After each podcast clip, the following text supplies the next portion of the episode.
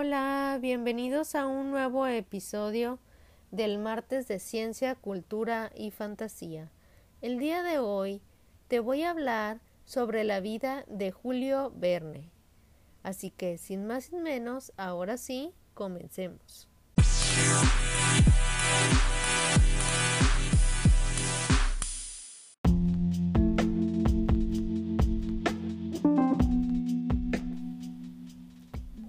Verne Nantes nació en 1828. Fue un escritor francés considerado el fundador de la moderna literatura de ciencia ficción. Predijo con gran precisión sus relatos fantásticos y la aparición de algunos inventos generados por los avances tecnológicos del siglo XX, como la televisión, los helicópteros, los submarinos o las naves espaciales. La vida de Julio Verne es aparentemente una sucesión de decisiones sensatas. Él estudió derechos y siguió la tradición familiar. Después contrajo matrimonio con una viuda que era millonaria. Logró una posición acomodada y solo cuando su arrollador éxito se lo permitió, se dedicó en exclusiva a la literatura. Esta acomodación burguesa, sin embargo, no fue, no fue fruto espontáneo de un carácter dócil, pues a los 11 años, enamorado de una prima suya, se embarcó en un barco que partía a las Indias con la romántica idea de traerle un collar de coral. La aventura fue abortada en el último segundo, pues su padre, que le propinó una paliza, y ello y él posterior desdén de la primer al, desde la prima alimentó al parecer la misoginia de Verne y una secreta rebeldía que incapaz de manifestarse en la sociedad bien pensante hallaría un cauce de expresión en la desbordada fantasía de su literatura. Pero si bien puede considerarse a Verne un náufrago en la monotonía de una sociedad que prevenida frente a los productos de la imaginación y desconfiada, hacía el genio no menos cierto es que quizás para burlar tales suspicacias, su aislamiento y sus ensueños literarios fueron siempre razonables, tras su prima aventura infantil. Descubierta y sofocada, Julio Verne aprendió la lección y no volvió a rebelarse. Salvó en sus libros, pero de un modo crítico y elusivo, como si temiera decir demasiado, y le aterroriza lo que explícitamente inverosímil heterodoxo o provocador. El autor se apresuraba a exorcizarlo por medio de desmontaciones destinadas a confinar la rareza en los límites de la razón humana.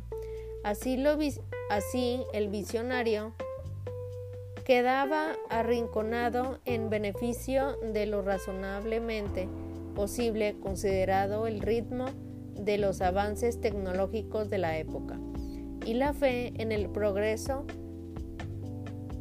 se hermana en sus héroes con el valor de la inteligencia y la bondad, siempre triunfantes sobre la ignorancia y la estrechez de miras. Tal polaridad definió, definió la etapa de su vida previa a su consagración literaria, en la que alternó la literatura con el obligado cumplimiento de sus deberes. A los ocho años ingresó con su hermano Paul en el, seminario de Saint Donat. Más tarde estudió filosofía y retórica en el Liceo de Nantes y viajó a París para seguir la carrera de leyes, cumpliendo por ello los deseos de su padre. El abogado Pierre Verne en 1848 comenzó a escribir algunos sonetos y textos de teatro. Dos años más tarde aprobó su tesis doctoral de Derecho y optó por la carrera de Letras.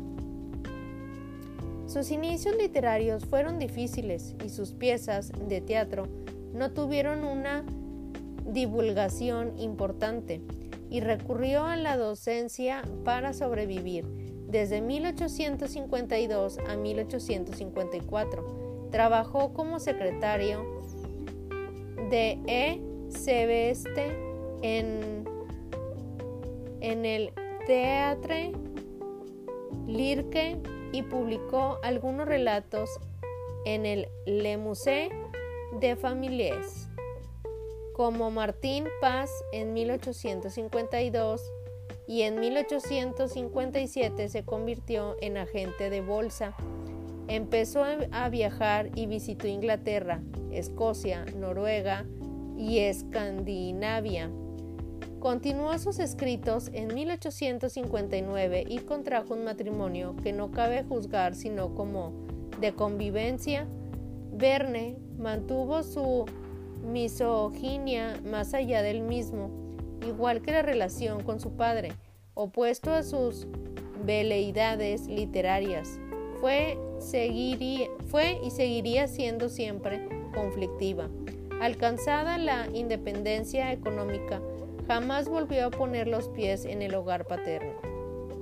Posteriormente conoció al editor Hetzel, quien se interesó por sus textos y le publicó Cinco Semanas en Globo, en 1863, obra que lo lanzó al éxito y lo estimuló a proseguir con la temática de la novela de aventuras y fantasías el mismo editor le encargó una colaboración regular para la revista Magazine Education de recreación y en poco tiempo alcanzó una gran celebridad, aprovechando sus conocimientos geográficos adquiridos a través de numerosos viajes por Europa, África y América del Norte, y sus entusiasmos por la revolución tecnológica e industrial Verne se convirtió en un especialista de los relatos de viajes y aventuras de corte científico.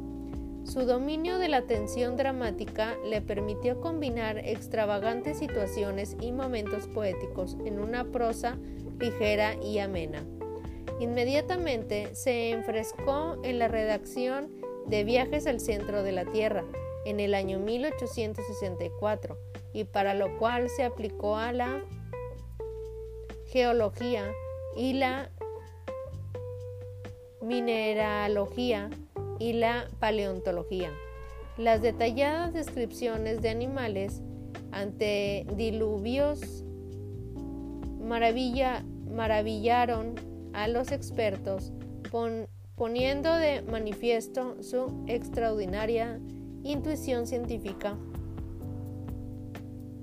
Su tercer y gran libro fue De la Tierra a la Luna, en 1865, cuya publicación despertó tal entusiasmo por los viajes espaciales que su despacho se inundó de cartas solicitando reservas para el próximo viaje lunar. La novela se ocupaba tan solo de los preparativos del viaje y su extraordinaria acogida indujo al autor a completar la historia con su segunda parte alrededor de la Luna en 1870, que relata el viaje apropiadamente dicho. Estas obras iniciales siguieron pronto muchos libros memorables. Las aventuras del capitán Hatteras en 1866 narra la desventurada expedición de este tenaz y singular personaje al Polo Norte, en cuyo transcurso encuentra al capitán Almont y sobreviviente de una expedición americana con el mismo objetivo, los hijos del capitán Grant, en 1868. Emprenden un dilatado viaje que los lleva hasta Australia en busca de su padre, cuyo paradero solo conocen parcialmente por un mensaje suyo hallado en una botella. 20.000 lenguas de viaje submarino en 1870. Es entre su extensísima producción uno de los libros que conserva más íntegro su encanto. La peripecia se inicia cuando una fragata americana parte en busca de un monstruo marino de extraordinarias proporciones al que se atribuyen múltiples naufragios y el monstruo aparece y se precipita sobre el barco expedicionario y lo echa a pique, llevándose su espinazo al naturalista Aronnax, a su fiel criado Conciel y al arponero Ned Land. El monstruo resulta ser enorme submarino y el Nautilus en el cual los tres hombres pasarán cerca de diez meses hospedados por el enigmático capitán Nemo.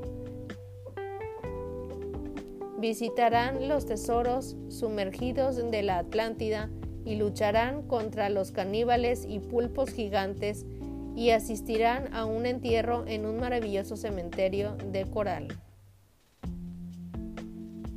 Nemo, hostil e iracundo, no tardará en revelarse como un proscrito, un sublevado solitario cuyo manto de misterio esconde una identidad principesca y una pesadumbre tenebrosa. Se ha señalado que Nemo es un trasunto del propio Verne y ambos viven encerrados solos e incomprendidos y el primero en su coraza de acero, el segundo en la burbuja de su gabinete, ambos refugiados tras el disimulo y el secreto. Del mismo modo que Verne dejó estupefactos a propios y extraños,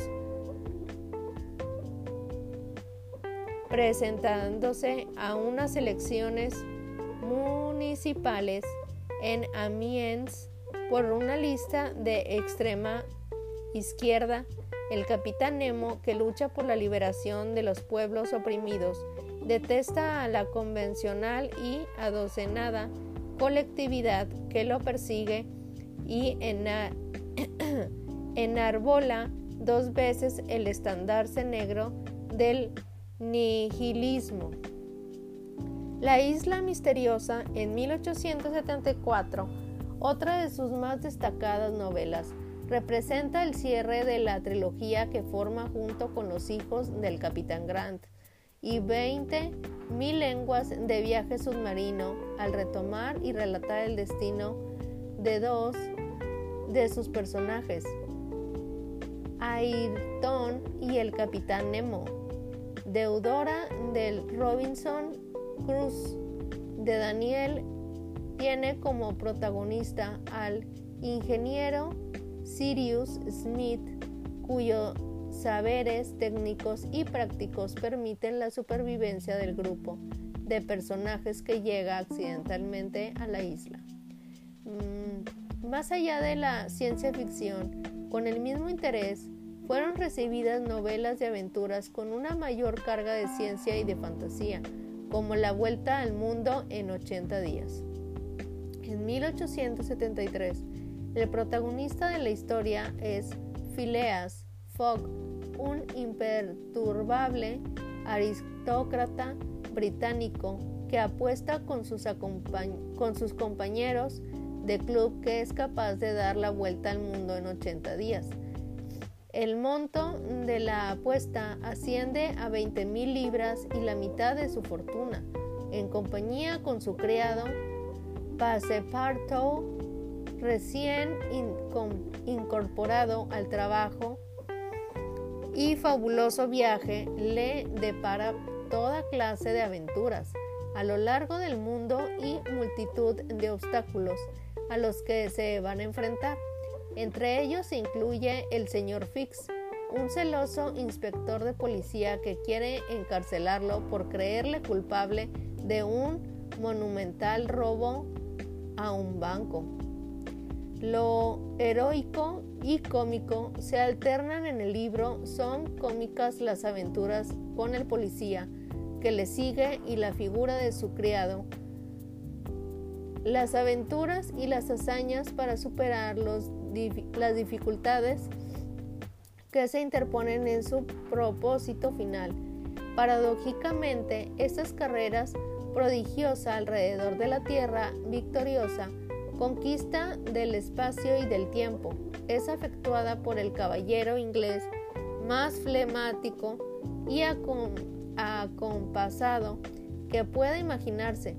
Publicada por entregas, el éxito de la novela fue tal que se llegaron a cruzar apuestas sobre si Phileas Fogg, el hombre menos apresurado del mundo, lograría llegar a la meta en tan breve tiempo. También se alejan de la anticipación científica otras obras del gran éxito como Miguel Strogoff en 1876, un capitán que 15 años, ah, de 15 años, perdón, que en 1878 el título de Miguel Strogoff es el nombre de su protagonista, un capitán de los correos del zar. Strogoff recibe el encargo de llevar un importante mensaje a la lejana ciudad de Irkutsk, cuya guarnición está amenazada por una revuelta de hordas tartaras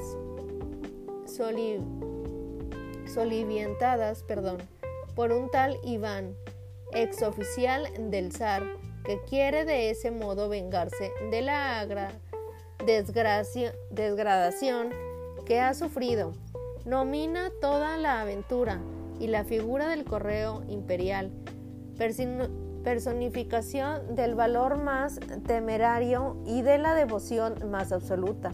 La historia es narrada con una gran habilidad y singular efecticismo que hasta la feliz conclusión conserva todo el interés avivado por la sugestión del ambiente casi bárbaro. Un, capital, un capitán de 15 años en 1878 arranca en un puerto de Nueva Zelanda y la señora Weldon se embarca con su hijo Jack en un velero que habrá de llevarla a San Francisco, donde le espera su marido armador.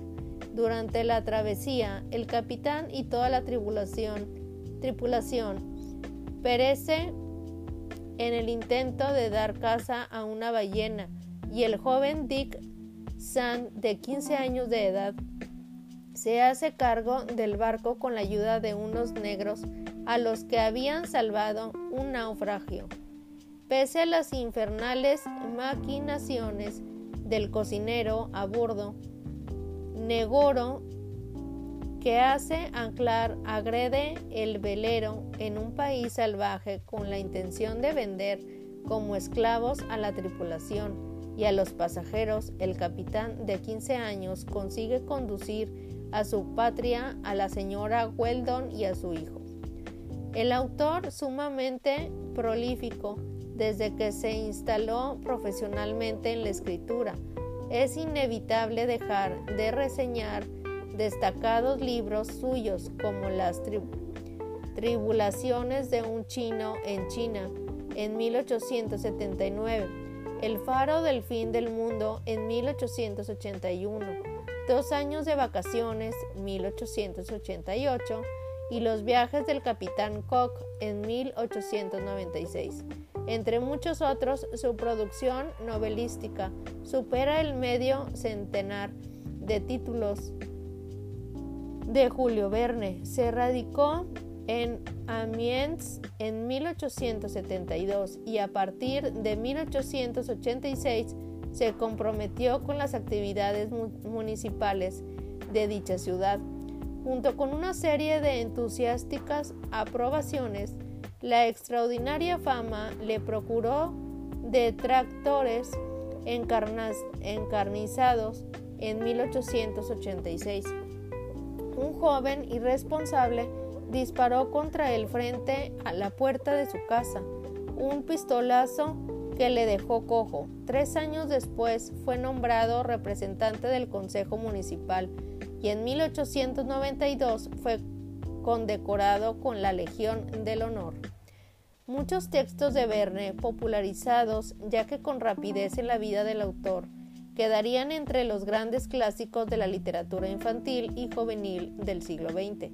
De su obra póstuma destacan El Eterno Adén, en 1810 o La extraordinaria aventura de la misión Barzac en 1920, en la que un crítico tan poco convencional como Michael Butor ha querido ver a Verne más profundo y escéptico de lo habitual, que tenía desconfiar de las consecuencias que podía acarrear para los seres humanos, el progreso insensato de la tecnología y de la ciencia.